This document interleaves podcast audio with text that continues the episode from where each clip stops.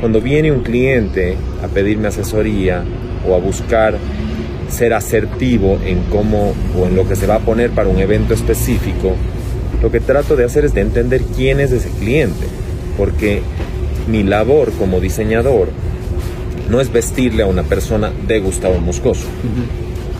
Mi labor como diseñador es encontrar la mejor versión de esa persona y yo ser un curador o un interpretador de su estilo alineado con el mío. Yo nunca digo que estoy haciendo bien las cosas. Hasta ahora no. No, no, yo siempre creo que se pueden hacer las cosas mejor y creo que la autocrítica es algo que te ayuda a crecer muchísimo como ser humano. Para mí es importantísimo el, el no estar contento con lo que está pasando, el siempre saber que hay la oportunidad de hacer algo más. Eh, es que el, el, el, crítico más grande que tiene Gustavo Moscoso es Gustavo. Un gran consejo de un querido amigo mío.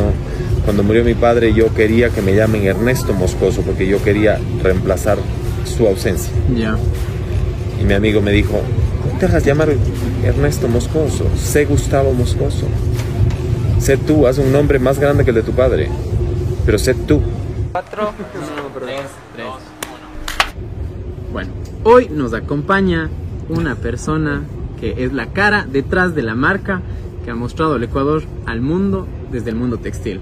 Tengo la, el privilegio y la suerte de decir que es cuencano, compartimos ciudad, compartimos muchos gustos, es un amante de los caballos y de los coches. De verdad, muchísimas gracias. Sin más ni menos, puedo presentarles acá. Está Gustavo Moscoso. Gracias, mi querido Gabriel. Gracias por el espacio, por la invitación. Gracias a ti por venir. Eh, qué chévere que estés en Cuenca. Estamos en nuestra linda ciudad.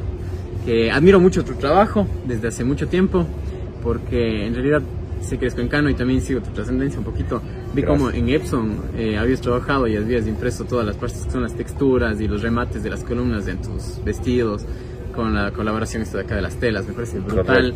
Meterlos a la arquitectura en lo que es el, el diario vivir, o sea, el textil y, y, vestirse bien, porque es algo indispensable, como vos decías también con la, el café con meche, creo que es que le comentabas que la moda es para todo el mundo.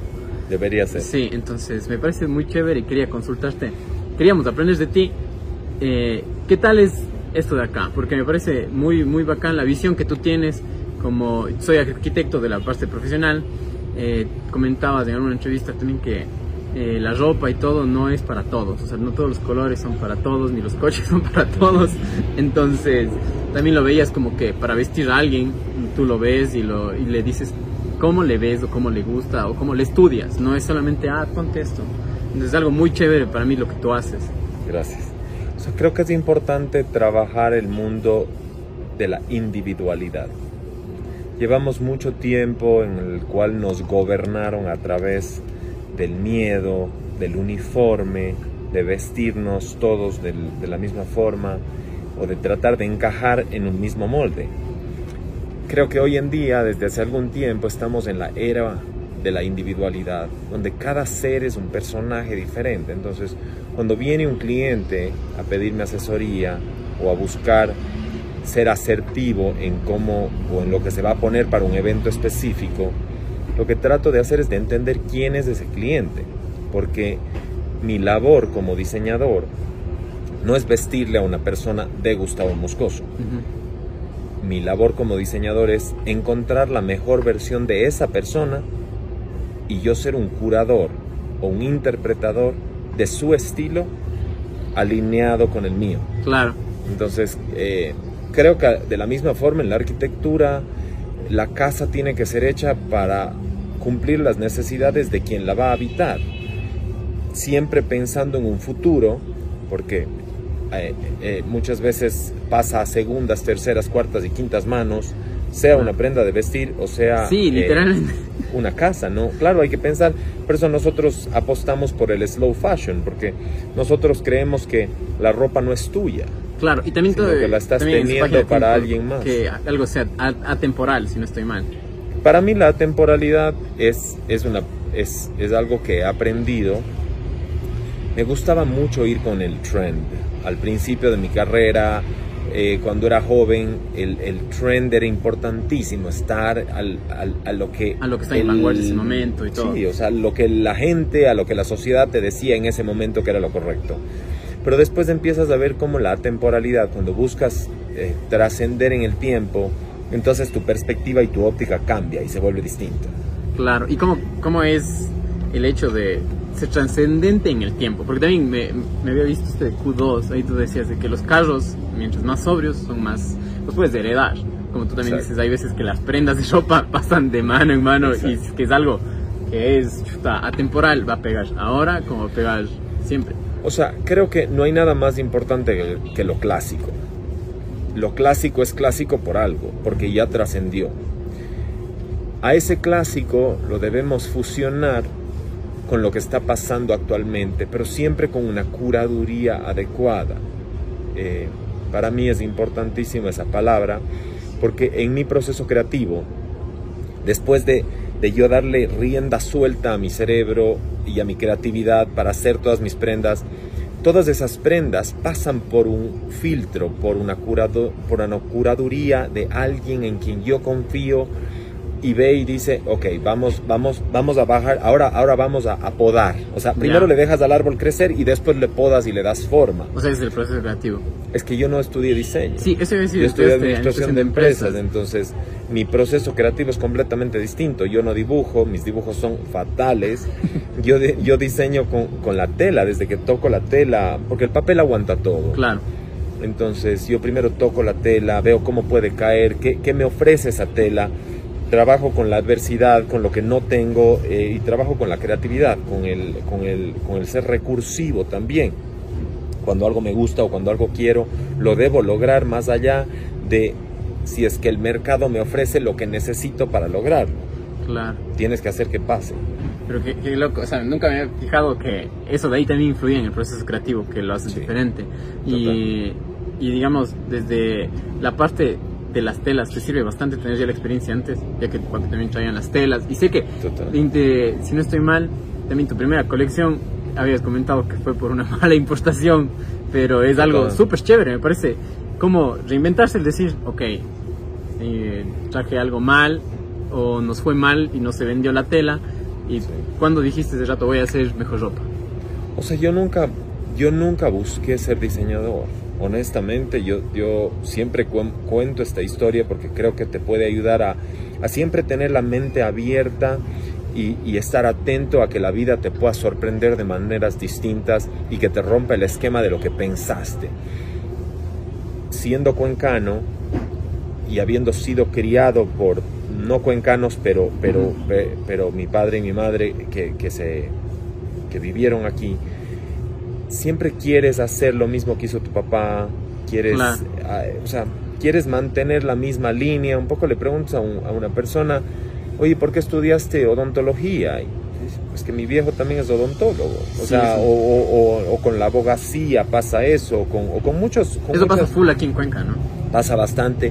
Y no es algo malo, es, es, es, es ese, ese amor a la tradición, es que, es que somos de, de- de familia de. claro Pero después un poco se abre el mundo y te das cuenta que, que- es más grande y- y que existen otras oportunidades que responden no a que tú le caigas bien a alguien más o a que tu padre esté orgulloso de ti, sino a que tú seas feliz como ser humano, como individuo, porque al final del día tú puedes estar eh, o puedes tener la aceptación de tu familia y de tu sociedad, pero si tú no eres feliz, claro ¿De qué sirve la que- ¿de qué aceptación? sirve? Entonces Sí, creo sí. que es un, hay que buscar un balance.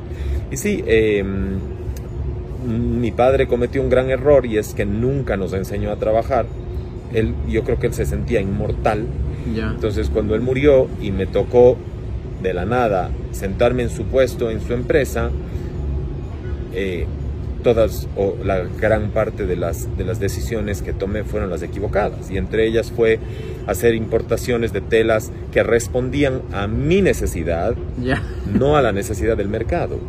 Yo había estudiado dos años en Boston, debo agradecer que mi viejo con mucho esfuerzo pudo mandarme a, a- a estudiar en un colegio y creo que fue el, el- el pequeño bend, el pequeño abrir de una puerta en el cual yo pude ver un mundo un poco más grande y poder fusionarlo, porque uno no debe olvidarse de dónde viene. Como ves, mi acento no es tan cuencano. Sí, es, ya, perdiste el acento. no, per, no lo perdí. No, nunca lo tuviste tan, tan marcado. No, lo, no sí, sí, claro que lo tuve. Pero, pero uno aprende cuando al vivir fuera, digo, vivo en Guayaquil, voy a New York y, estoy expuesto a otras personas de otras, y aprendes a digamos, a tener esta mezcla de, de- De de acentos. acentos, porque yo siento que soy del mundo, no soy de Cuenca, al igual que tú, al igual que todos los seres humanos. Somos tan cerrados de mente que somos capaces de ver las fronteras. Claro, Pero antes de ser cuencano soy mundano. sí. Entonces, soy terrícola. Claro. Entonces, ¿qué importa cómo hablo? Soy terrícola, sigo siendo terrícola, sigo siendo hermano de un chino, de un japonés, de un taiwanés, de un cuencano, de un azogueño, de un quiteño. Porque tengo, y de los grandes detractores y problemas que tiene este país es que los cuencanos somos los cuencanos, los quiteños son los quiteños, los dambateños, los dambateños y los monos, los monos. Y eso nos pasa full en Ecuador, creo. Y el, el- el quiteño no tiene idea de lo que le pasa al guayaquileño o de la, o de la escena social o, o- o de arte o de lo que sea que hay en Guayaquil, viceversa. El, Guayaqui- el cuencano es como el pupo. Se lleva bien con Quito, se lleva bien con Guayaquil, pero no deja de ser como el pueblito, como el ñaño chico, el primo chico que, que te acoge el quiteño y el guayaquileño, pero un poco siempre siendo como el del interior, Claro. del pueblo.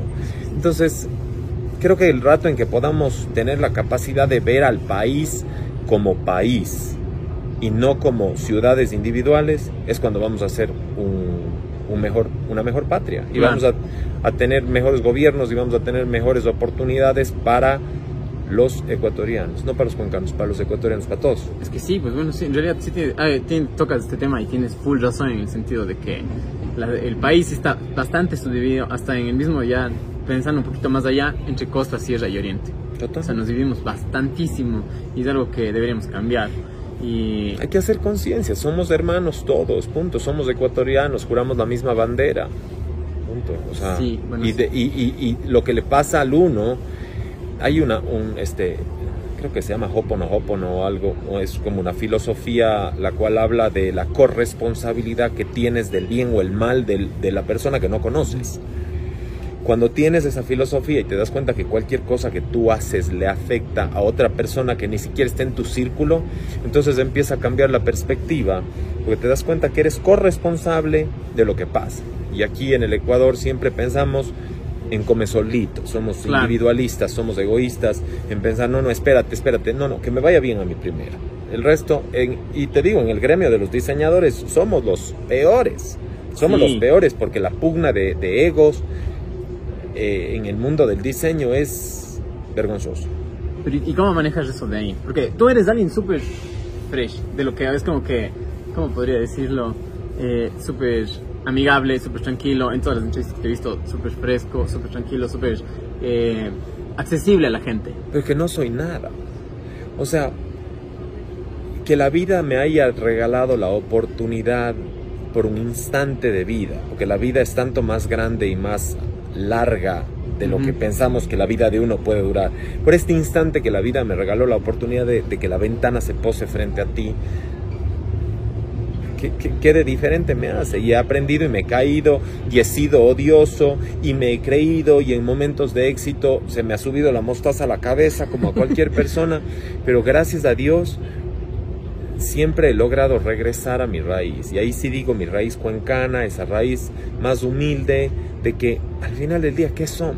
O sea, aquí nunca importó en mi colegio, aquí eh, estudiábamos con mis compañeros, eran personas que tenían mucho dinero, otros que tenían menos dinero, con distintos niveles sociales y, y socioeconómicos, y hacíamos los mismos paseos y todos estábamos invitados a la, a la casa del uno o del otro. Entonces, ahí un poco vuelvo a esa raíz en donde dice dos chavos más que tengas o, o- o- cinco minutos más de fama que te presta la vida.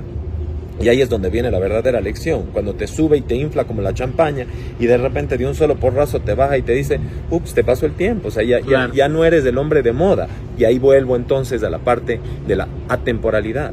Cuando estás de moda, pasas de moda. Sí, Pero cuando eres una persona atemporal, estarás siempre presente, siempre atento, no importa que pase el tiempo o que te envejezcas. Si quieres, los gringos tienen un buen dicho que suena mejor en inglés. Si que quieres if you want to be timeless, you have to go along with change. Si quieres ser atemporal, tienes que estar listo a, a, a evolucionar con el cambio. Sí. Es que la nunca me había puesto a pensar eso de ahí, pero tienes full razón en el sentido de que si tú eres atemporal, vas a marcar el, el, esto de acá como que el presente, futuro y lo que sea. Piensa Y en la eso- foto de tus abuelitos cuando se casaron. ¿Has visto alguna vez una Sí. foto de tus abuelitos cuando se casaron? Mm. Y ves y dices, ¿pero en qué estaban pensando con esa ropa? Claro. Y ellos en ese momento, hace 60 años, dijeron, estamos lo más in, que bestia de guapo. Entonces, cuando les digo a mis clientes novios que quieren explorar un poquito o que quieren, claro, yo estoy a favor de, la ex- de explorar. Esto es una tela, esta, esta chaqueta está hecha con un twill de, de- que fue concebido para ser una tela de mujer. Ya. Y a mí me encanta cómo se ve y, y perfecto porque no estoy en un momento, hoy en mi día no estoy todo el día en un momento en el que va a ser atemporal. Hoy, hoy me puedo dar la, el lujo de estar de moda con pantalones más brincacharcos o saltacharcos en cuencano, perdón. Pero si me voy a casar, tengo que pensar en cómo van a ver o qué van a, perc- a percibir mis nietos. Bueno, Claro. no en mi caso, porque no hay hijos de por medio, pero, pero en otro caso Claro, de una pareja heterosexual que quiera tener hijos, va a decir, bueno, ¿y qué van a decir los nietos, los bisnietos? Claro, es que sí, sí, tienes toda la razón. Y me parece súper interesante lo que acabas de decir de, de tu saco, que es, es tela para mujer. Y a mí no me parece que las telas ni tampoco la ropa tenga sexualidad. Es cholísimo. Es como que la gente, no sé qué pasa con eso de, de que la gente nos diga, sigan diciendo esto de que hay sexos para la tela. A mí me parece, esto de aquí es una macana. Por Dios, para la tela, para Y el dije, color, para el puse arete, para el tatuaje. O sea, ¿hasta cuándo le, le- le ponemos... Está el temor que ha tenido nuestra sociedad sobre la sexualidad, Sí, que entonces desde que naces el celeste es para el niño y el rosado es, Es para la para la niña. niña. Y si no sabes de qué sexo van a ser el niño, porque no había ecos y en ese entonces, entonces la chambrita era turquesa. Claro. Porque el turquesa era de, Claro. de cualquier color. Y el instante en que ya nacía, ya, ya te Ya pasaban al rosado o al celeste. Si es que eres entonces del Emelec o si es que eres del Barcelona o si es que eres... O sea, creo que hay que romper un poco el esquema y parte importante de nuestra última colección, eh, que en colaboración con Pimiento, con la Ya. marca Pimiento de Juan Camilo Samán, una marca ecuatoriana eh, radicada en Guayaquil, eh, era justamente hacer una marca, primero, eh, de Ageless Generation. Quisimos hablar de que la marca no tiene, eh, más allá de edad, que no tiene generación. Y que es ropa sin sexualidad. O sea, es una ropa, es ropa y no es una ropa unisex. claro. Es genderless. No tiene género. La ropa no tiene género. Es La que- ropa simplemente está, es un pedazo de tela, es un trapo. Si te pones a pensar, aparte al principio los tiempos, la falda debería ser hecha para el hombre. Sí, Eh, porque por- por- físicamente, Por el hombre físicamente, pues. necesita, de- de- necesitamos tener nuestros órganos como deberían Claro. estar. No es, no es saludable tener algo tan apretado. ajustado. sí, Eh, los zapatos de taco al inicio eran hechos para los hombres. claro. Entonces, ¿de qué estamos hablando? O sea, ¿en qué momento nos, nos volvimos tan cuadrados? Sí, sí, sí, sí, me parece súper chévere eso de ahí, porque la pena, estamos, creo que las personas que van cambiando un poquito, tal vez o bien trascienden bien o trascienden mal, porque la gente todavía no está lista para eso, creo. Estamos, tenemos que meterle un chance, no sé, el chip o el cambio de alguna otra forma, porque Tienes que ser el cambio. Uno tiene que ser el cambio que quiere ver en el mundo. me parece súper bien. O sea, el cambio eres tú. Tú tienes que, si tú, si tú crees en que es lo correcto, tú tienes que hacerlo. Y el que no, pues el que no le gusta, que cierre los ojos. sí, Y el que le guste, o, o puede- hay mucha gente que simplemente no le gusta pero respeta, y eso está bien.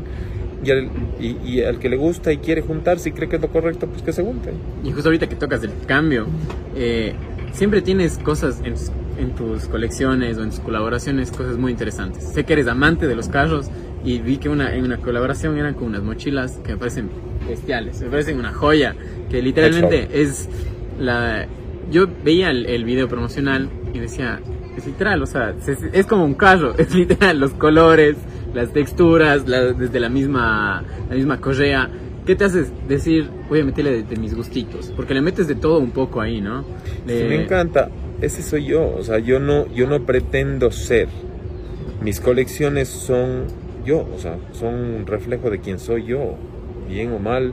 Y mi amor por los carros y, y para mí la combinación rojo con negro es una combinación que solamente funciona en la parte automotriz, no funciona en la ropa. Entonces, Hedgehog, esta marca de quiteña, ecuatoriana, radicada en Quito, eh, me invitó a hacer una colaboración con ellos en su línea de mochilas. Me pareció genial. Y trascendimos porque después hicimos otros productos y como yo fui el embajador de Mercedes-Benz, Claro. eh, hicimos también con ellos en conjunto la edición que fue muy limitada, la edición Petronas by Mercedes-Benz, by Gustavo Ah, Moscoso no. con Hedgehog. Qué con loco Hedgehog. eso de ahí.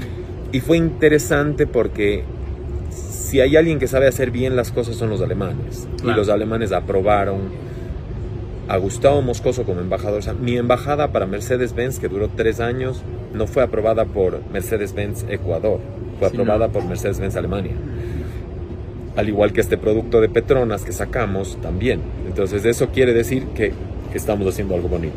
Bien ¿Y hecho. cómo se llega a conseguir eso de ahí? O sea, digamos, no conseguir la oportunidad, pero como decir que puede que aquí, aquí no me vean bien, pero afuera me están viendo mucho mejor. O cuando te diste cuenta que sí, tú estás haciendo bien las cosas. Porque es fácil decir desde afuera que alguien te diga, no, Gustavo Moscoso está diciendo súper bien. Pero uno mismo se pone a criticarse a veces, es más rudo con uno mismo. Como dices tú, dije, no, sí estoy haciendo bien las cosas. Yo nunca digo que estoy haciendo bien las cosas. Hasta ahora no. No, no, yo siempre creo que se pueden hacer las cosas mejor y creo que la autocrítica es algo que te ayuda a crecer muchísimo como ser humano. Para mí es importantísimo el, el no estar contento con lo que está pasando, el siempre saber que hay la oportunidad de hacer algo más. Eh, es que el, el- el crítico más grande que tiene Gustavo Moscoso es Gustavo Moscoso. Y es duro porque me veo todos los días al espejo Claro. y todos los días no estoy contento con algo. Claro, tengo mis refusilazos que digo, qué lindo, salió hermoso, pero después de que sale digo, esto pudiésemos haberlo hecho mejor. Eh, siempre cuestiono nuestro, nuestro proceso, nuestro equipo, porque el constante cuestionamiento es lo que te hace trascender. Porque el día que... ¿De qué te sirve ser el mejor si eres el único? El día que tú ya dices, no, no, está espectacular y esto es lo que me gusta y la gente te endiosa y te dice, wow, Gustavo, me encanta lo que haces. Ya está. Ya está, llegaste a tu techo, no hay nada más. Vas a Italia, vas a otros países donde la moda es realmente una... es parte de su cultura. Estamos en pañales. Claro. Y eso que hacemos cosas bien hechas, pero estamos en pañales en todo sentido, en estilo, en comodidad, en, en- en creatividad, en, en- O sea, somos wow, de todas formas, porque con lo poquito que tenemos hacemos maravillas. Pero basta Pero- que aunque te vayas afuera y te compares, y es bueno compararse. En el, en el sentido de que eso te ayude a crecer, a decir, a ver, yo también lo puedo hacer. Si él, si esa persona lo hizo, yo también lo puedo hacer. Claro, o sea, es compararse ya en el sentido de yo tengo dos manos, él también tiene dos manos. Porque hay mucha gente que dice, hay muchas personas que corren de el, es malo compararse, no te compares, no, no veas las posibilidades ni las oportunidades, sino... Porque es incómodo. Claro, Compararse es incómodo. pero bueno, también la incomodidad genera ese... El, el quedarse cómodo está medio mal porque te quedas hasta ahí y la incomodidad te genera el cambio Total. que buscamos. estar eh, para mí nunca es, es- nunca está bien estar cómodo mi hermana que es mi socia en muchos en muchos negocios me dice es que amas estar incómodo o sea el rato en que ya estás llegando a tu meta ya podrías sentarte y decir que rico me voy a tomar una una estela no, no, puedo, ya, ya tengo que estar, antes de que el ter- proyecto termine, ya necesito sentirme incómodo por algo más. Sí, ¿y por qué crees que es bueno incomodarse, como dijéramos ahorita, en, ¿Por este, en este contexto? Porque he visto que, por Porque ejemplo, no te mantienes ahora, en el mismo puesto. ahora sacaste, tenías, al inicio tenías, solo empezaste con ternos, empezaste al inicio de tu carrera, luego ya la línea de niños, luego fue... No, antes de los ternos hay muchas otras Entonces, cosas. eh, y luego, digamos, también Antes ahora en la pandemia... horrorosa. En serio, tú también ya, has sido crítico has dicho, no me gusta lo que yo hice. Por Dios. Veo, veo, veo mis primeras colecciones y digo, ¿cómo llegué a estar donde estoy? ¿En qué momento la gente creyó en mí? Por Dios, que mugre. ¿Y por qué? Porque, Tal vez el tiempo o... porque yo creo que en ese momento quería agradar. Ya. Entonces te das cuenta que esas primeras colecciones no, no, no, me, no estaban buscando agradarme a mí, sino estaban buscando ser parte de un trend y entonces lo estaba haciendo mal. El rato en que me encuentro y encuentro la línea de la sastrería, que es lo que me enamora, entonces lo siento propio y entonces de ahí nace y lo que ves es lo que soy yo. Por eso es que ves carros, por eso ves eh, caballos, por eso ves colaboraciones, ves generosidad, ves... Eh, porque ese es quien soy yo. ¿Y el cambio fue mejor en pos de hasta el mismo... Eh, como que siempre dicen esto de haz lo que te gusta y te va a ir mejor en negocios, en lo que sea. ¿Fue para bien o no? Sí, para mí sí. Sí. Sí. En todo sentido. Todo sentido. Porque digamos, también eso te iba a decir, porque justo iba a la pregunta de lo que te incomodas. También en la pandemia sacaste Gustavo Moscoso Home. Sí. todas las cosas está para los perritos, los cojines, es una belleza. Pero casi nadie, de lo, creo que no he visto eh, muchos diseñadores que piensen en la casa ni tampoco pensaron en decir, ah, estamos encerrados, hagamos otras cosas. Porque, porque solo pensamos para afuera, porque solo pensamos en la fachada y en lo que la gente ve. ¿Sabes cuál es el último rubro en el que la gente invierte? En uno mismo. En el colchón porque es lo que menos se ve. Entonces tienes una mansión y tienes un carrazo, pero tienes un colchón hecho de algodón de ceibo, porque nadie lo ve. Claro. Como concepto, ¿me entiendes? Entonces nadie lo nadie ve y, no importa dónde vivamos, es cómo vivamos. Entonces vivir bien, otra cosa, a ver, el, el tema de, de, las camas de los perros, es que yo en la pandemia le saqué mucho provecho, sintiendo mucha empatía por, por tantas personas que la pasaron tan mal pero para mí era importantísimo eh, como encontrarme a mí mismo y saber qué, qué, iba a pasar y hacia dónde podía ir, cómo, entonces hicimos, hice una huerta, de la cual se alimentan de la cual se alimentan cinco casas. Hoy en día sigue funcionando la huerta.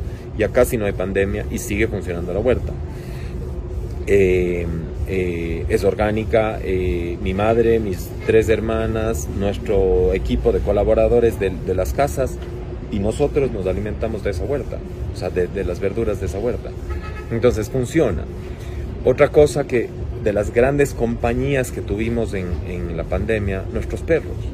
Nuestros perros, o sea, si nosotros tenemos eh, colchones cómodos y, y, sofás cómodos en la sala, y, estamos diciéndole a los perros, no te subas al colchón porque me, porque me vas a, a dejar con, con, pelos, entonces dale un colchón al pobre perro. Entonces por eso hicimos eh, GM Pets, pensando en, los, en las mascotas. Eh, hicimos toallas, nuestra línea de toallas se ha, se ha mantenido y está súper bien. La línea de perros, debo decirte que no fue tan exitosa. A la gente le encantó, pero hasta ahí nomás, o sea, no se, no se, no se, no representó en ventas. Y eso también es importante cuando uno tiene un proyecto ver y no ser tan romántico en todo, sino tienes que tener mucha, mucho foco en decir, bueno, funciona económicamente, porque si no hay economía, no, puedes mantener un equipo, no puedes mantener un, negocio. Sí, sí, sí, sí. ¿Y cómo manejas eso de cuando tienes un negocio de meterle cabeza y corazón? Porque mucha gente siempre dice, voy a meterle corazón porque esto es lo que me mueve, pero también creo que hay que manejarle con cabeza. Tienes que tener un buen contador. un buen es el, claro, un buen contador y un buen administrador que son un poco quienes te filtran el gasto. Porque el romanticismo viene mucho claro. con mucho involucrarse del gasto. Entonces, para mí sí es importante esa otra parte donde dicen, hey, no, es que esto no se puede hacer, es que no es viable, es que los costos no nos dan. O sea, nosotros vemos hasta el último centavo. Claro. ¿Entiendes? Y, es importante, porque si no, no puedes seguir invirtiendo en, tu negocio, no puedes seguir siendo generador de plazas de trabajo. Claro, sí, sí, sí. Y ahora sí, el, gusto, tío, también a consultar. Siempre comentas que toda la producción es hecha en Ecuador. Sí. Eh, ¿Por qué conservas eso de ahí? Porque hay muchas personas que tienen tal vez empresas acá, o sea, marcas ecuatorianas, pero hacen en otros lados. ¿Por qué conservas aún eso? Que me parece muy, muy rescatable. ¿Por qué seguir haciendo? y es algo que te marca a ti, digamos, porque digamos, hay muchas personas que también dicen, no, yo hago en otro lado. A ver, repito, vamos de nuevo al concepto de sentirse incómodo. No es fácil trabajar con empresa ecuatoriana, no es fácil hacer empresa dentro del país. El nivel de tolerancia de la gente es bajo, el nivel de compromiso de la gente es bajo, contratas a una persona y a los seis meses te renuncia, eh, empiezas a entrenar a un equipo de gente para hacer ternos y entonces se van porque el marido no le deja trabajar porque se quedó en cinta, you name it. Pero, pero cuando encuentras personas eh, que realmente se comprometen con la causa, el proyecto y el, y el, y el, y el, el resultado es espectacular. Me encanta ir por el mundo viendo sastrería, chaquetas de Hermenegildo Zeña, eh, eh, Versace, Armani, por decir marcas, digamos, por compararte, Hermenegildo Zeña tiene sus propias fábricas, Brioni tiene sus propias fábricas, Armani, Ralph Lauren, etcétera, no, ellos maquilan. Y ves cosas espectaculares. Y vienes acá y dices, yo también lo puedo hacer. Es que el gusto es no, no, no tiene precio, no tiene precio el gusto de eso, justamente de decir, lo puedo hacer en mi país, porque qué fácil es, monto una marca, me contrato un buen equipo de marketing y cojo y llamo a ITR en Italia. Ahí está, llamen a ITR y manden a ITR a hacer todo y te van a hacer todo lo que tú quieras del boceto perfecto, exacto, con la mejor seda. Entonces, no tienes adversidad. Claro. Entonces, ¿qué aprendes? O mejor dicho, ¿cómo trasciendes? ¿Cómo haces que tú mismo generes trabajo aquí en tu propio país, no solamente enriqueciéndote tú a través de la marca, de tu marca, sino cómo haces que tantas personas lleven un pedacito de su sueldo gracias a tu existir? Entonces la vida tiene más sentido, porque estás compartiendo, no es más fácil, es mucho más difícil. Pero ahí está un poco la pregunta, ¿qué es lo correcto y qué no? Sí, hay que hacer empresa, hay que hacer industria dentro del país. Es que sí, y aparte también con lo que comentas ahorita, tu, industria, o lo que tú dijiste, que este es tu nombre, eh, me parece súper chévere la frase que tú dices, de ahí antes empezó con Envy, ¿no? Envy. Envy eh, era la marca, y luego dijiste, me siento ya responsable para poner mi nombre, porque es lo único que tenemos. Ajá. La única fortuna que tiene el ser humano es su nombre. ¿Qué es lo que te hace pensar así? Porque pocas personas dicen, voy a poner mi nombre a las cosas. A la gente le vale tres gatos. Sí, eso te iba a decir. El nombre. Eh, muchas personas no valoran su nombre, como que decir, sí, mi nombre es Gabriel Peñafiel. Si valoraran el nombre, no harían tanta y, y no habría tanto desfalco y robo y maña y cosas. Si te importa tu nombre, el nombre tuyo, el nombre de tu familia, que te acompaña, que te lo han prestado, es para cuidarlo. Entonces, eh, como digo, no, no, tengo nada más, la plata viene y va, la fama viene y va, pero tu nombre se queda por siempre. ¿Qué quieres? ¿Quieres ser aquella persona? Tuve el honor de ser el hijo de una persona que parqueaba su carro en el parqueadero del Banco La Suay y caminaba cuatro cuadras hasta su almacén de telas en la calle Luis Cordero y Presidente Córdoba y saludaba de mano, de beso, de abrazo al cartero, al señor del correo, a las señoras que guardaban los charoles en, los, en los, subterráneos de la, de la tienda de él, al presidente del banco, y siempre se expresaron bien de mi papá. Y los cuatro chavos que hizo los hizo bien. Y nunca le pudieron sacar nada a la luz. Entonces, yo creo que qué mejor ejemplo que ese para continuar eso. O sea, tratando de digo, ¿qué más te queda después de la vida? No te llevas nada. ¿Quieres que te digan que bueno que se murió esa mugre, que lo único que tenía era plata? Ayer oía un, No soy tan religioso. Soy creyente pero no religioso. Y ayer escuchaba a un cura fantástico y decía, lo bien habido y lo mal habido. Ya. Y es verdad. O sea, tienes plata, ajá, pero ¿cómo lo hiciste? Claro, sí, full. Detrás de eso hay muchas personas que... Hay gente que se ha sacado la mugre trabajando y que tiene plata, caramba, y hay que aplaudir. Y la gente que no tiene, que, que no la ha hecho bien, pero ahí están, metidos y, felices y con unas ínfulas y todo el mundo haciéndoles alá. Claro, es que sí, eso te iba a decir también. Hay, aquí en el Ecuador sobre todo se da que hay empresarios que sí... Eh, por poco tiene muchísima plata, pero ¿a qué costo? pero no hay que, no hay que generalizar.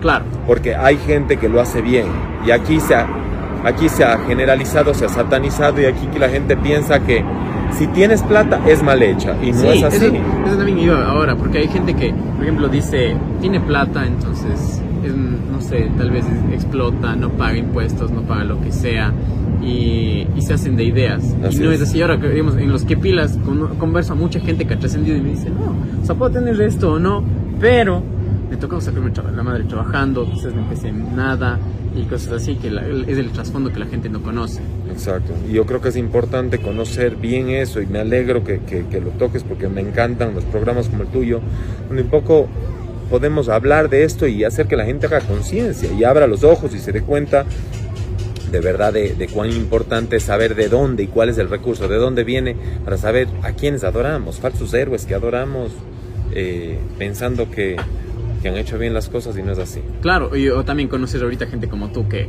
has trabajado y también das el hecho de decir, empecé así. Igual, eh, igual eh, me he tropezado y me claro. de hocico y, no tengo dientes. No sabe. pero, pero creo que por lo menos irse con la frente en alto diciendo... Eh, o sea, no, no me pueden sacar nada. No debo nada, no, no he hecho contratos con nadie ilegales ni nada. Claro, sí, sí, sí, sí, me parece súper bacán porque Gustavo Moscoso ya es algo ecuatoriano marcado, creo que va a, va a trascender, como tú dices, y me parece súper chévere porque tus colecciones veo, a menos si es un cambio abrupto de la primera. ¿Qué sentiste cuando sacaste la primera? Solo vi que decías en alguna tenías terror. ¿Por qué? Terror, porque qué miedo, qué miedo, que miedo al cuestionamiento, miedo a que la gente le guste o no le guste. Yo hice bastantes tonteras cuando era chico, en el sentido de que yo nunca fui una promesa, fui siempre un mal estudiante, eh, perdí dos años. Eh, cuando me lancé de diseñador o con esta idea de hacer una colección para vender telas, la gente decía pues, que es un capricho más del Gucci no tuve la credibilidad. Un poco hago alusión al, al, al, tema de los tres chanchitos cuando gritan el lobo, el lobo, y viene el leñador a salvarse y no hay lobo. Claro. Pues claro, el rato en que ya decía, no, no, si que esto es lo que me gusta hacer, la gente ya no me creía. Ya. O sea, digamos, es responsabilidad mía. Pero las cosas se dieron y trabajé duro para que para, para, para seguir en este camino, repito, yo no he llegado ni al 10% del sueño no he llegado todavía. Es decir, siempre dices, ¿cómo es? No sé dónde estoy, pero sé a dónde quiero llegar. Exacto. ¿Cómo te enfocas a dónde quieres llegar? Oye, hay un norte, por ahí medio borroso, pero un norte bien trazado en el que trato de no fijarme tanto en lo que pasa en el día a día nada más, sino trato de, de, avanzar. Y a veces se avanza mucho más lento. Uh, a veces es, es, importante perderse para volverse a encontrar dentro del mismo camino. O sea, tengo 42 años, 43 años creo ya. y igual tengo momentos de, perdición, de, no saber hacia dónde voy, de no saber si, o sea, el rato en que el mercado no responde, eh, o, te sigues encontrando con adversidades, con cosas extrañas, con chisme, con desamores, con, malos amigos, eh, y, te cuestionas, ¿no? Pero yo creo que es parte del caminar. Y si no, la vida me ha de volver a mandar a este mundo para aprender la lección. claro, ojalá, pero bueno, es del, más del proceso. ¿Y cómo disfrutar el proceso? Porque, digamos, tú dices siempre, no sé dónde estoy, pero quiero llegar, sé a dónde quiero llegar. Disfrutar el proceso, porque la gente, algunos idealizan todavía esto de decir, oye, quiero ser feliz algún día, quiero tener el trabajo perfecto algún día, pero no. Creo que en parte eh, tú manejas creo que tu vida muy ordenada, te levantas prontísimo, vas, entrenas, haces ejercicio y toda la cosa. Es en parte de ser feliz. Y mucha gente todavía no, no lo idealiza así, sino lo dice, cuando tenga una mejor casa, cuando, esté, cuando acabe la U, cuando me gradúe, cuando tenga un mejor trabajo, y se va posponiendo. Es que eso es hoy. Hoy tienes tu mejor trabajo, hoy tienes tu mejor opción, hoy tienes tu mejor momento, hoy tienes tu mejor día. De aquí en adelante todo va a ser peor. Todo. El cuerpo ya no te va a dar para hacer ejercicio, te vas a volver más viejo, te vas a volver intolerante, eh, le vas a ver el pero a todo. Es parte, es parte de la vida del ser humano. Entonces, eh, lo mejor es hoy. Y cuando piensas que lo mejor y tu último día puede ser hoy, tienes que dar lo mejor que tienes hoy. Entonces, para mí es importantísimo despertarme en las mañanas, darme cuenta de que tengo un día entero para de nuevas oportunidades, de nuevos momentos, donde a lo mejor el error de ayer lo puedo solventar hoy día o solucionar hoy día, o, o tengo una oportunidad nueva.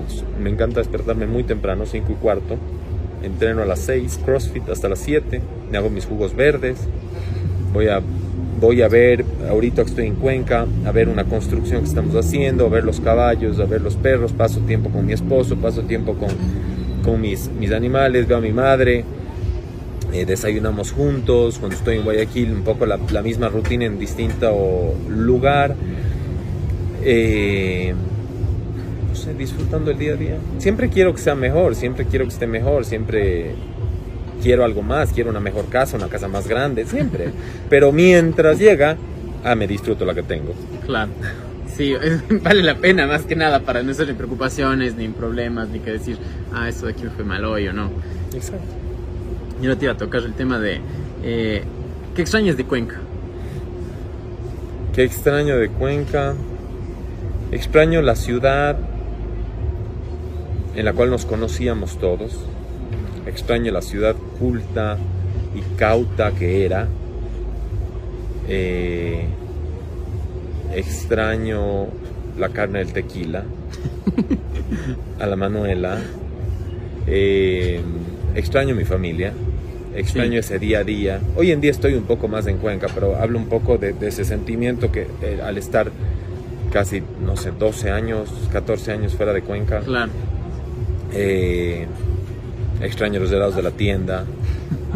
Sí, extraño un poco esa libertad que me daba antes. Ahora me, me he hecho más jodido.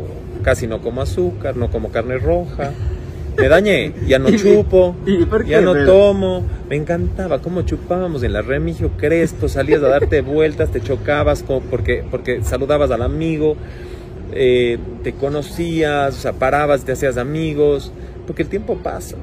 Y el chuchaqui pesa más a los Sí, bueno, eso 43 sí. del que a los 18. Entonces, El chuchaqui sí es lo que, lo- capaz de eso, sí Eso nos me aterra. haciendo un cambio medio. eso me aterra, me aterra. Pero veo que Cuenca es una ciudad que crece y que hay nuevos emprendimientos y me encanta. Cuenca ciudad de las artes, man, o sea, eh, y, y cuna de artistas. O sea, veo, como digo, lo que estás haciendo, lo que estamos haciendo tú, lo que está haciendo el Nico, en esa información, el orgullo de las cosas que te digo, como cuencano, que me chocó al inicio, el, el acento cuencano tan marcado, verlo en un podcast y que haya gente de Quito y de Guayaquil hablando, hablando de esto y, y- y trascendiendo eso, me parece fantástico, me encanta, me encanta. Eh, me gusta la vida del centro de Cuenca, todavía está activo, o sea, todavía hacemos todo en el centro. Claro. Entonces, El otro día conversaba con alguien, no me acuerdo con quién, pero decíamos, Cuenca es una de las ciudades que no lo ven así en el país, pero es una de las más, más, más, eh, a ver, ¿cómo sería? Industrializadas. Porque acá, si vemos así, todos, casi los licores, están acá Shumish Cristal, todas las otras cosas. Sí. Aquí está también los Las embutidos, cerámicas. las cerámicas, y no lo perciben así. Y, ju- ah, y ya me acordé, creo que, no me acuerdo con alguien de, de la municipalidad, estamos conversando de arquitectura y nos comentaba que Cuenca es un caso de estudio para mucha gente. Porque decían, ah, es la más industrial, pero todas las, eh, las ciudades así en el mundo son feas. sí, Y total. Cuenca es bellísimo. Sí, es, Cuenca es hermosa, hermosa, hermosa y creo que a tiempo se separó la tumbada de tantas casas Claro. y ahora ya la gente se está preocupando de la quinta fachada, ya que estamos en este lugar tan lindo y tan arriba, te das cuenta de lo, el tesoro que tenemos de ver esta ciudad de Texas, eh, de ladrillos, de adobe, es divino, Cuenca es espectacular. A Cuenca le hace falta un poquito de libertad en su gente, eh, le hace falta como soltarse, Claro, soltarse un poco, porque todavía, tene- o sea, no tenemos. Te- tenemos y la gente nos tiene en el estigma de son muy, muy conservadores. Pero no los jóvenes, Claro. sino que los jóvenes cuando nos hacemos, nos vamos envejeciendo, algo tiene Cuenca que nos hace así, nos hace cuadrados. Pero de verdad, o sea, la gente, la gente, la gente joven de aquí es súper, súper eh, transgresora y, y- y gente súper abierta. No sé si transgresor es la, la, la- la palabra, pero, pero súper abierta y, o sea, yo me acuerdo en nuestra época éramos Sí, en realidad eso, eso modernos, es algo después- raro que pasa, ¿no? Sí, como que los jóvenes vuelven- van así, luego pac, se cogen la idiosincrasia como que se antes. congelan, como que se vuelven así tiesos. Sí, Sí. y no sé por qué, pero o sea, ahorita que lo dices me había fijado eso de Puede ser ahorita la- quizás de jóvenes somos muy rebeldes a lo que piensan nuestros padres, pero llegamos a la edad de nuestros padres Y, hacemos lo mismo con los mismo jóvenes. Puede ser la falta de visión que tienes por la cantidad, por, estar, por ser una ciudad rodada- rodeada de montañas, o puede ser la falta de oxígeno en el cerebro por la altura de Cuenca. Claro, you, you vez- name it, una de las dos puede ser que nos afecte. Porque también, en realidad, la, la gente luego, la gente se expresa así de Quito. Siempre nos, nos tocan, o también he visto que las preguntas, te, te preguntaban, ¿no? ¿Quién era? Mariela, no, no sé, no sé si es Mariela. Pero te preguntaban de, de, de, de que, y tú viniendo de Cuenca, de una sociedad tan conservadora, siempre nos preguntan eso los cuencanos. Y es algo que ya no sé si nos ha marcado o no, pero siempre es- nos preguntan esto, pero tú que vienes de Cuenca. o sea, yo o sea, a mí un poco he roto el molde del cuencano tradicional, entonces y he sido supremamente abierto eh, con mi sexualidad o, con ser como soy, entonces no, no, no, no, no, ha habido la persona que me diga eso porque no, no, no me aplica, no, no calzo en el molde. Sí, sí, sí, más, más que nada, decía, siempre nos tocan así los temas. Sí, sí, total. Es, medio extraño. Bueno, ahora te iba a consultar sobre por el tema como llegamos a, coincidir por la, colaboración con Venus, que me parece súper linda. Y tú también le explicabas como le explicaba el Nico en el, en el clip, porque tú también le explicas así diciendo en una entrevista bella en online, decías de que sí, que colaboramos con Venus, que es un eh, es el zapato que llega a todo el mundo y que no hay una clase social que la ocupe o no. Exacto. Que está de moda y que siempre ha estado de moda. Eso también es algo que trascendió. ¿Qué, ¿Qué te hizo decir que voy a hacer con Venus?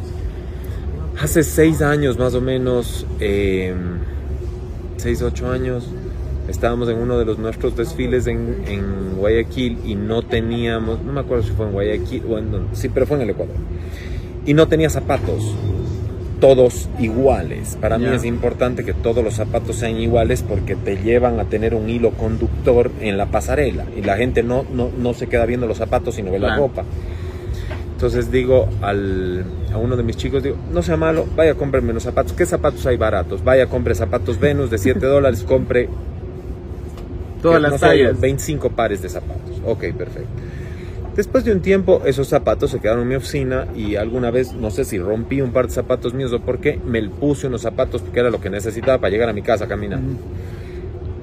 Me vi y digo, oye, no están tan mal y debo ser franco, nunca los usé de chico. Pues en el colegio nunca me los hicieron usar, a mis hermanas creo que sí. Eh, y, me dijo, pero es que el zapato es lindo, es chévere, o sea, no sé, es como, entre le amo y le odio, pero, pero no sé qué hacer, pero algo necesita. Y después, como a los dos años de eso, dije, quiero hacer una colaboración con Venus, quiero hacer una colaboración con Venus. O sea, empecé a pensar de cuál es el común denominador del ecuatoriano, el fútbol y el Venus. Sí, literal. Y, inclusive se unen porque hasta ocupan los Venus para ir a verse lindos, para, el fútbol. Totalmente. Y, y me puse a pensar y a meditar mucho en el tema. Y hace como dos años en New York Fashion Week me es, contacta una chica de Ambato y me dice Gustavo, eh, Martina Cuesta, me dice Gustavo, no seas malo, permíteme hacer una pasantía contigo. Le digo, ve, me estoy yendo a New York. Me dice, yo me voy contigo. Y se vino conmigo a New York Fashion Week a hacer pasantías. Y le cuento la idea, porque me llevo los zapatos Venus y yo ya empiezo a usarlos. Y le digo, oye, estoy loco, vos que eres de Ambato, estoy loco por encontrarle a los dueños de Venus quiero hacer una colaboración, me dice Venus es de mi familia. Ah, ¿en serio? o sea, esas son esas diosidencias. Exactamente. y ahí ella me hizo el contacto de regreso al Ecuador, me hizo el contacto con su tío, que es el presidente, y ahí nos dieron luz verde para hacer. Qué loco, pero qué chévere. Debo, y ahí sí me puede el ego, debo adjudicarme que el acercamiento fue de Gustavo Moscoso a Venus, no del otro lado. Eh, es más, si sois franco, y bueno, si me están oyendo, espero que, lo sepan, yo creo que al inicio cuando, cuando puse la idea, mm, no les vi tan convencidos, o sea, mi, nivel de excitement, mi nivel de, emoción cuando le estaba presentando vía Zoom, porque esto era en pandemia, o sea, fue como, ok, yo me moría, o sea, no sabes, tenía mariposas en la panza, no sabías, o sea, mi presentación al presidente de una mega empresa. Y a él le vi, no escéptico, pero ok, chévere, hagamos, ok, así como una cosa más. Y resulta ser que el, éxito fue brutal. O sea, dos semanas se vendió toda la producción. Claro, full. Es que es algo que, como, decía el Nico, me parece, en el TikTok de él también decía, sí, me parece brutal que algo que trasciende de, por poco eh, de toda clase social esté ahí y que le dé el detalle de Gustavo cosas brutal. Y esto iba a decir que loco, no creía que tú te habías acercado a Venus y nunca lo hubiesen podido lograr sin, sin, sin ánimo. Esto ya no es ego, sino es de verdad satisfacción por mi equipo. No es una marca que lo podría lograr sin, sin lo que hicimos nosotros. Claro. O sea, el quién, con quién, porque ellos ya han hecho colaboraciones con otros y no, no han tenido el impacto que tuvieron con nosotros. ¿Por qué? Porque nosotros le hicimos un level up al producto porque nuestro, nuestro, nuestro zapato Venus eh, por Gustavo Moscoso es un producto que es de algodón, las, las, eh, las, em, las, plantillas ahora son de, son, digamos, son de un cuero vegetal que permite que tu pie respire, ya no sientes todas Claro. las piedritas cuando caminas, ya no te huele mal el pie, porque no te suda. Entonces, eh, yo creo que, porque nuestra colaboración fue integral, no fue solo de look, solo Claro. pintar un zapatito y ya está. No, todo cambió. Sí, sí, sí, sí. Porque hay mucha gente que siempre hay, siempre se tiran los hates, siempre se tiran todo eso de que, ay, pero solo cambiaron esto o algo. Pero no, ya que das la explicación es algo más a fondo. Pero lindo, me alegro, o sea, que la gente, ah, que la gente hable es lo más lindo, no importa, bien o mal, que hablen, me alegro. Sí, y aparte también, quizás no sé si, no sería que ellos no pensaban, porque aparte has trabajado con gente grandísima. Vi que últimamente le vestiste a Juanes. Sí, le para eh, para para, su vestir- video. para ese video, ese, el Sí. último que sacó. También le has vestido a David Bisbal, a Alex Intec. Y es muy chévere. ¿Con quién más quisieras trabajar? Porque también justo veía esta que una entrevista que fue hace siete años que decías que querías vestirle o a Mariano. Se me fue este. Mariano Di Baio. Sí, y luego dos años después te encontraste en New York Sí. Fashion Week. ¿Qué tal la experiencia de No, fuimos- estuvimos en Madrid Fashion Week, me parece que fue. O sea, bien, justo en tu blog. Sí, pero era New York, no, No- me no se acuerdo. le no, sé- algo no me acuerdo si era New York o en Madrid. Eh, chévere, o sea, a ver, era un momento en el Instagram donde endiosábamos a todos estos personajes, a Claro. Chiara Ferragni y etcétera, etcétera, etcétera, que son wow, me encantan, son trendsetters. Ellos fueron los, los que empezaron todo este tema de los influencers. Claro. Y, me, o sea, me encanta. No es, no es algo que me llama la atención tanto ahora.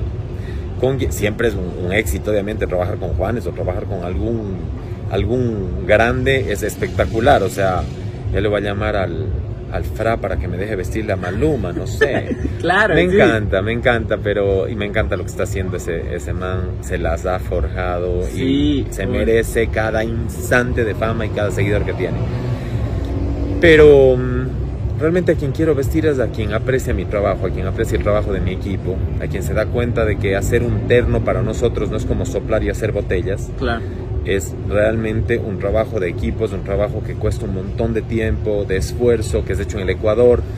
Así es que quiero seguir vistiendo a quienes aprecien mi trabajo, a mis clientes satisfechos y pues si ahí por ahí es un cliente famoso como Adele o Sting, bienvenido sea. o sea, nunca te has fijado en el decir, ah, es de él porque voy a trabajar mejor o voy a trabajar No, más, sino jamás. siempre has dicho todos Jamás. por igual y lo mejor es que Mi se mejor trabajo es el que le tengo que hacer a cualquier persona. Y te- he tenido la oportunidad de vestir personas que la sociedad podría vestirles nadie. El, el dueño de una, de una tienda, o sea, una persona de pocos o de escasos recursos. Claro. Sí, sí, sí, Y a una persona famosa y de muchos recursos, y mi trabajo ha sido igual. impecable a los dos. Qué chévere. Ya, ahora te iba a preguntar esto de acá del... Ahí se me fue. Disney. No, no. Sabes que soy el único diseñador en, ¿En serio? Latinoamérica. Eso de ahí no, no sabía. Exactamente, como no sabías, pues entonces por eso te traje algo. ¿En serio? Qué loco, muchísimas gracias, Gustavo. La, la, la, la primera vez que Disney le entrega una licencia oficial a una marca, alguien de Latinoamérica. Yo hice